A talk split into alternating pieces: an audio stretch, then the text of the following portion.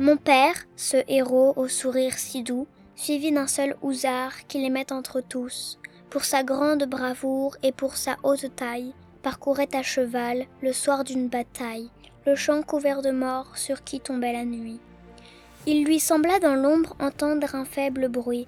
C'était un Espagnol de l'armée en déroute, qui se traînait sanglant sur le bord de la route, râlant, brisé, livide et mort plus qu'à moitié, et qui disait À boire, à boire, par pitié. Mon père, ému, tendit à son housard fidèle une gourde de rhum qui pendait à sa selle, et dit Tiens, donne à boire à ce pauvre blessé.